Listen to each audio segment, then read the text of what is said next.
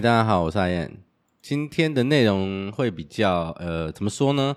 会比较玄学一点啊。讲成这样，不是要说什么算命啊，有的没的之类的啊，不是啊。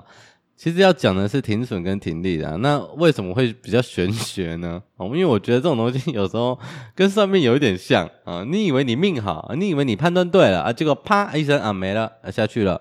那说好的赚钱呢？我记得在去年的时候，我很强啊，非常强。那个三月、五月、七月、十月的低点，然后全部都抓到。你可以想象吗？啊，走空一整年，一年十二个月，反弹也就那么三四次啊，结果全部被我抓到。但是呢，前面的三跟五啊，不止没有赚到，还还倒赔。停损停利是一个怎么说呢？就他们有一个标准答案。所以当这个小伙伴在问我这些关于停损跟停利的问题的时候，其实我觉得也不太好回答。那因为我不知道他的情况，我也不知道现在在听的你是什么情况。我只能我能做的就只有分享一下我自己个人的方式。那你觉得中间可能有？你用得到的地方，或是你觉得可以学习的地方，你就拿去用啊。如果如果觉得没有啊，这个人在公司小，那你就不要听啊，听完就把它忘掉啊。甚至是啊，你听到了一个对你来说没有用的一个方式啊，一个方法，我觉得某方面来讲，它也算是一种一种呃帮助吧。那回到这个停损跟停利啊，我觉得呃有一些人会讲说我们。嗯、呃，不管是投资啊、交易啊、操作啊什么的，要尽量简单一点啊。我们可以这个返璞归真，大道至简。我们看一条某一条均线啊，可能六十分，也不是六十分，可以可能季线或月线以上就怎么样，然后以下就怎么样，然后或是某一根 K 棒，呃，它有没有带量，有没有突破，然后就怎么样。呃，我觉得这种东西。现在的工具很发达了，你可以去回测一下就知道了。这个策略怎么样，我就不说了。嗯啊，其实也不用回测了，你看一下最近的情况就知道了。月线、季线、半年线啊，要破不破的啊？今天破了，明天又上去了啊！今天破了，明天又上去了。那你遇到这种跟方唐镜很像的盘势的时候，你怎么办？就会很可能到最后就是啊，算了，我先不做了，我先我先空手好了之类的。所以比起这个，我个人反而比较喜欢用另外一种方式。然后这个方式是什么呢？就是，嗯，前几应该是前一个礼拜吧，前个礼拜还是上上礼拜，我们在不管是专栏，然后不管是粉专，然后不管是 Podcast 里面，我们都有提到，就是进，嗯，在评估过比较高几率会发生的几种情况之后呢，从操作上去把它兼容下来。但这个听起来好像有点复杂，所以我们今天要讲的就是这个。就我们具体的讲一下，从四月多开始，我们是怎么怎么做这件事情的。那如果你觉得有帮助，你就你就把它留下来啊，没有就算了。那至于为什么是从四月多开始呢？不是，我不是要挑我对的时候讲，好不好？因为我上一次错可能要到去年的六月了啊。我我现在不是在炫耀，我要讲的是，因为这个。判断跟操作，它其实是有连续性的，有一些因果关系的，所以你要突然的从某一段的中间开始讲，会很很奇怪，别人可能也听不懂，你也不好讲，所以我们要找一个呃最近一次的头，从那个头开始讲会比较好讲。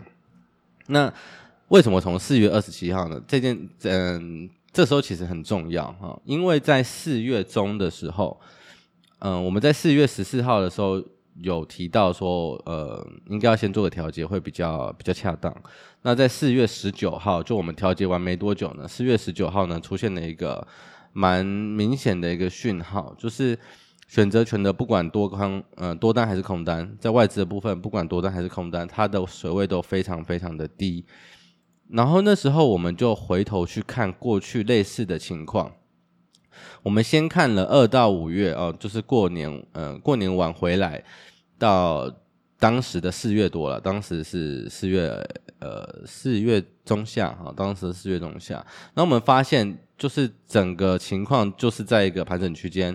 那我们回头去看类似的情况，然后甚至到后面有接续发生的，不管多单还是空单，水位都很低的这些情况，就是它是一个。具体一点讲呢，就是先前有没有过类似情况，是一样是在比较大一点的盘整区间，然后盘了一段时间之后，接续到不管呃多单的情况还是空单的情况，都来到低水位这样子的一个比较大一点点的格局。那我们去翻了以前的历史资料，发现有，而且还不少。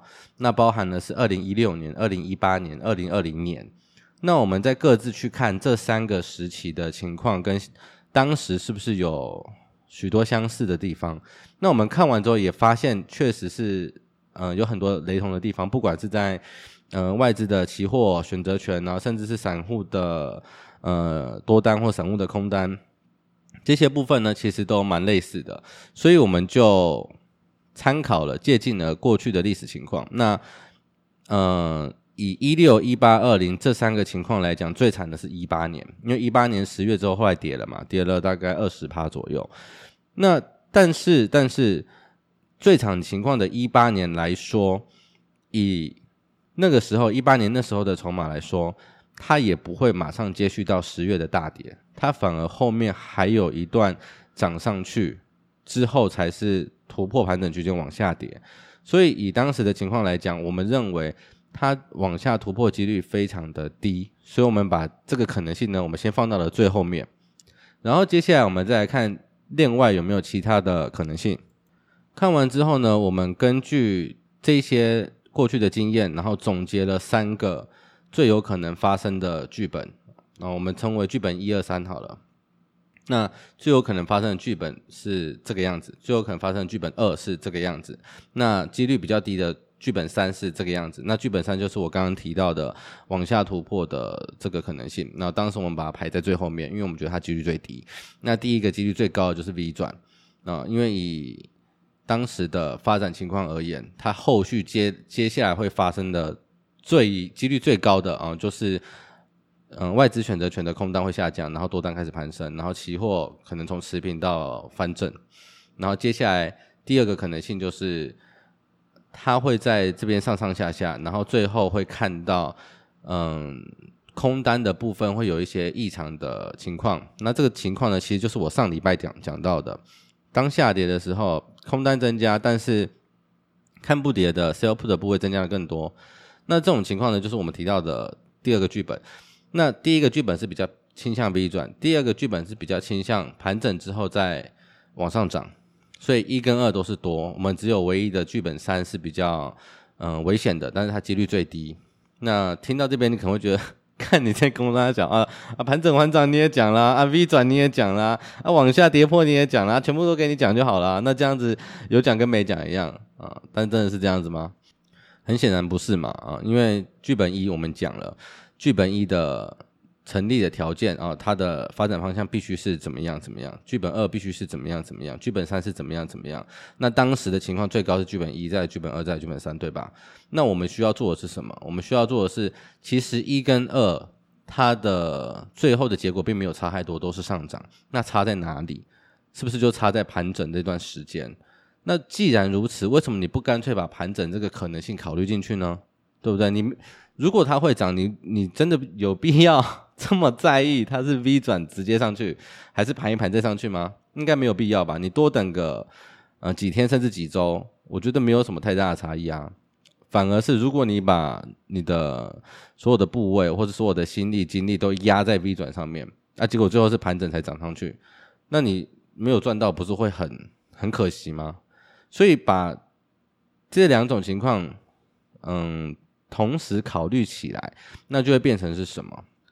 你的胜率会变得很高，然后你的亏可能的亏损金额也会变得很低，然后接下来还有个很重要的重点是什么？大多数情况下的走势你都可以，呃，都等于在你的掌握范围内，所以你根本不用担心说哦，今天可能跌了一百点，明天又涨了一百点，那后天是涨还是跌？你不需要那么忐忑，你就想说啊，看明天要涨还是跌，就没有人知道嘛，对不对？如果这么多。真的有人这么厉害啊？知道明天涨还是跌，那他就一直压，一直压，很快就翻好几倍啦，对不对？这件事情就不可能发生嘛。那你何必一直要去追求这种东西呢？不切实际的东西呢？是不是？那当你都把这些考虑完之后，我们现在要具体的来讲，当时是怎么做的？呃，因为 V 转的几率最高，但是要同时把盘整然后再涨的情况，可呃这个剧本二考虑进去的做法是什么？就是，如果你不要讲如果好了，我就讲我自己好了。因为剧本的一呃 V 转几率最高，所以我先进了一部分。呃，先进一部分的用意是什么？用意是如果他没有完全没有走剧本，他只走剧本一，那我这一部分就是获利的，那完全没有问题。那如果没有呢？没有也没关系，因为我还有另外一部分的部位哦还没有进。那这样子，他是不是不管涨还是盘整，我都无所谓，因为他只要继续盘整，那我就去看我剧本二。的我们刚刚讲的 sell put 的部分有没有出现？那如果有，它下跌了也发生了，那是不是就加码？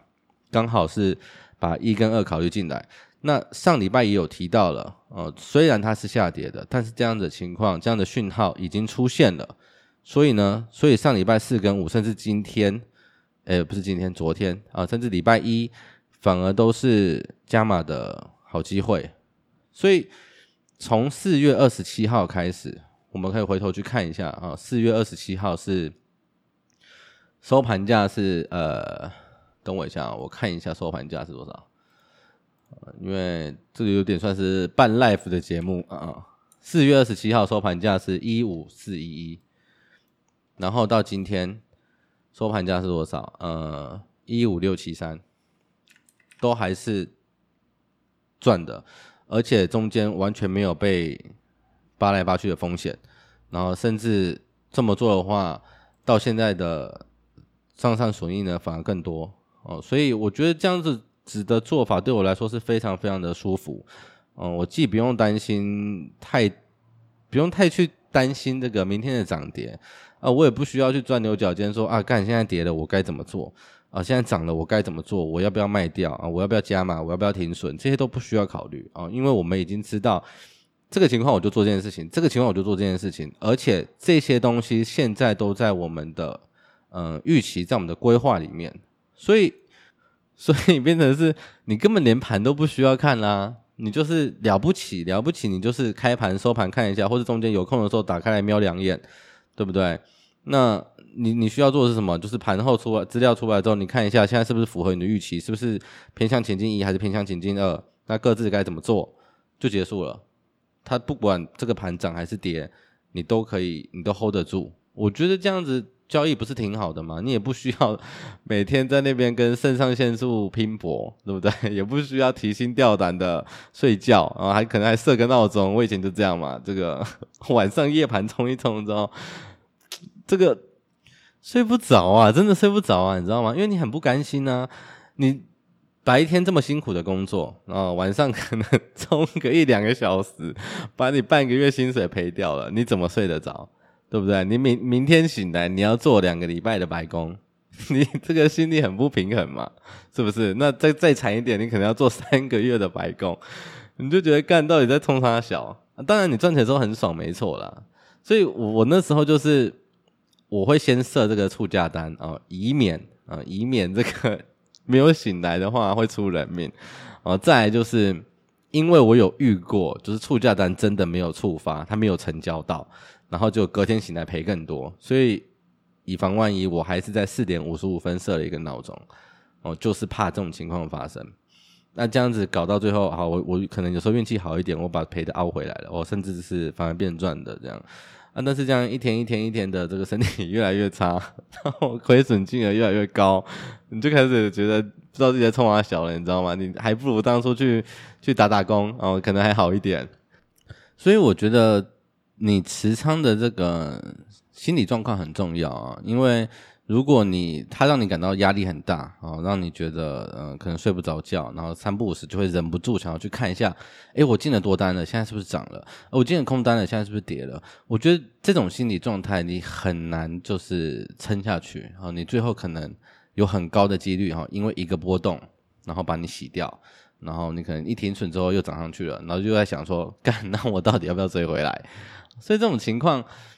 很很很容易发生，很常发生，几乎每个人都遇过啊。所以到最后，我觉得就是让自己的起伏啊，让自己的压力不要这么重，反而会是一个嗯更好的持仓心态，那获利的几率也比较高一点。所以我最后才调整成这种方式。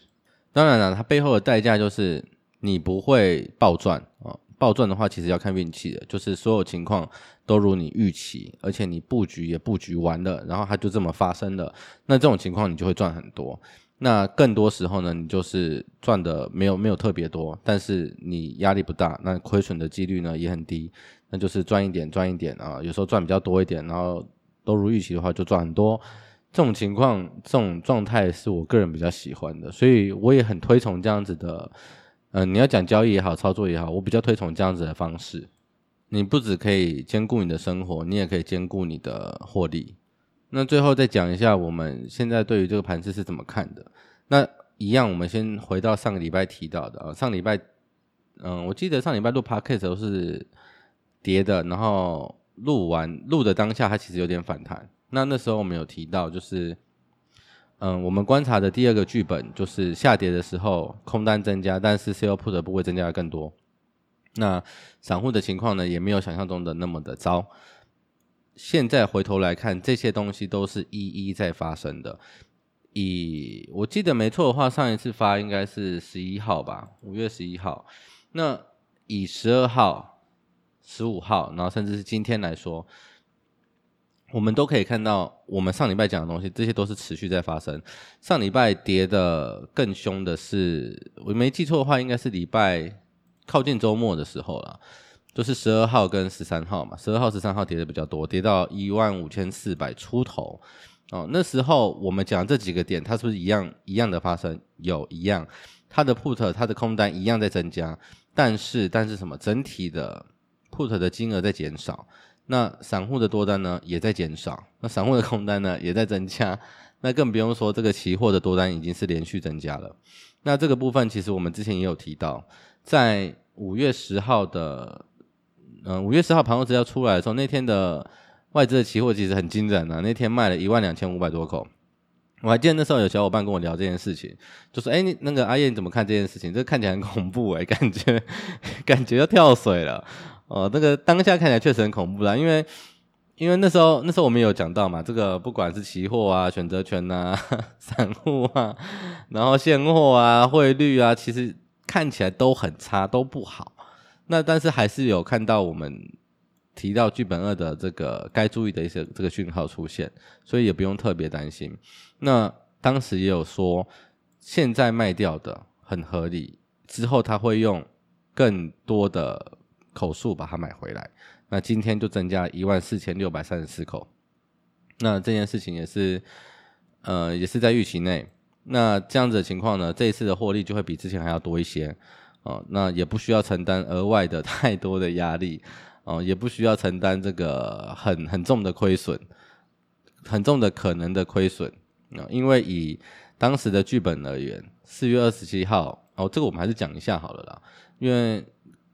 还是讲一下好了。好，四月二十七号，我们那时候讲的时候，其实是在一万五千四百左右，那时候的点位了，一万五千四百二十几点吧，还二三十点左右啦。那那个时候我们判断的一是 V 转嘛，情况一是 V 转嘛，所以先进了一点嘛。那情况二是什么？盘整在缓涨嘛。那盘整的话呢，它前它的前一个低点是一万五千两百多嘛。那很简单，就是如果出现二的情况，那也接近了。因为二的情况一定是下跌嘛，下跌，因为你既然它是盘整，它就不可能一路往上涨嘛，所以出现二的情况，它一定会有下跌的时候，这个很很合理吧，可以理解吧，对不对？所以你在一万五千四百进了第一笔，因为你觉得 V 转机率高的情况下进了第一笔之后呢，你第二笔是不是会放到它下来的时候，然后我们刚刚讲的卖权的部分如预期的时候进去加嘛？那那个时候比较惨的情况会发生在什么时候？一万五千四。呃，涨上去一万五千五，哦，甚至一万五千六，然后往下跌，可能跌回一万五千五、一万五千四，甚至跌回一万五千二。我们以一万五千二来讲好了，那你在一万五千四买，也在一万五千二买，那你的均价会是多少？一万五千三，对不对？那这个时候，如果它前进二的这个讯号没有出现，那你就把它砍掉。那砍掉的话，你的亏损是多少？大概就是一百一百点，甚至一百多点。那你的可能亏损其实是不是也不高？那既然这样子，你的亏损没有这么重，然后你又能把握一跟二，那你的 胜率就很高，你又不需要承担额外的额外的压力。然后你又可以有很多其他的时间做想做的事情，我觉得这样挺好的啊，是吧？然后 好像 扯得有点远了，我们再拉回来讲，拉回来讲这个十一、十二、十三、十五、十一、十二、十五、十六啦，讲错了，十一、十二、十五、十六这些情况都如我们剧本二一模一样，所以，呃，上礼拜的下跌我们都有持续的在加嘛，那现在要做的是什么？现在做的就是抱着。为什么？嗯，因为你现在出的话，如果都之后也继续如预期，那你是不是刚好出在起涨点？那有必要这样子吗？你忍了从四月二十七号啊，忍到五月十六号，就为了赚这两三百点，就有点不值吧？是不是？这个就你明明有机会可以赚到更多的，那你何必急着要把它出掉呢？是不是？那退一步来讲了，假设你真的担心啊，但假设你真的担心这个获利会回吐的话，那你有更好的方式啊。呃，今天的外资期货平未平仓与结算比来到了近期的最高一万九千七百六十三口，那这是一个什么概念呢？通常当这个数值创新高的时候，高点都在后面，它不会是最高点。嗯、应该这样讲了，它是它。刚好是最高点的几率是最低的，更多时候呢，它的高点都在后面，所以你就算以最保守的方式来做好了，今天的盘后资料出来了，你逐步往上平仓可不可以？可以啊，那了不起你就是少赚一点嘛，对不对？没有什么太大的问题啊。那如果你比较嗯心脏比较大颗，或者是你本来就是想要赚。比较大的波段的行情的话，那你就继续爆着啊，因为现在的情况都如你的预期啊，你没有砍掉的理由啊，所以到最后就变成是，你只需要设定最低停利，那其他的事情就不需要过度担心。它如果嗯盘势如果强一点，你就涨你就赚的多一点；盘势如果弱一点，你就赚的少一点，已经没有亏钱这个这件事情呢。那。你做交易，你做投资到这个情况下，你不觉得是一个很舒服的状态吗？对吧？好了，今天大概就这样子了。那如果你对这样子的方式有兴趣的话，也可以去看看我在粉专写的文章啊，淡定看台子。那我们下礼拜再见，大家拜拜。